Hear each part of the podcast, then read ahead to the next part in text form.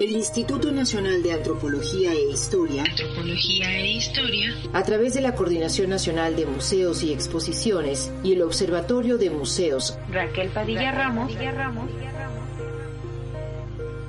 presenta en voz de sus colaboradoras Cuéntame algo que no sepa.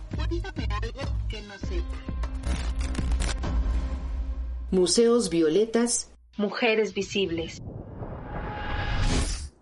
Hola, mi nombre es Sandra Limón. Soy asesor educativo, histórico y cultural del Museo Regional de Nuevo León. Y hoy les voy a compartir algo que probablemente no sepas. Andrea Villarreal, revolucionaria y escritora. Nació en Lampazos, Nuevo León, el 10 de enero de 1881. Siendo joven, soltera y hermosa, siguió a su hermano Antonio Villarreal en el exilio a los Estados Unidos. Se unió al grupo de los hermanos Flores Magón, escribiendo artículos combativos para el órgano de la Junta Revolucionaria que circulaba secretamente en México. Combatió con su pluma no solamente al régimen de Porfirio Díaz, sino también al de los Estados Unidos por su complicidad con el tirano. Fue amenazada para callar, pero continuó escribiendo. A la caída del régimen volvió a México.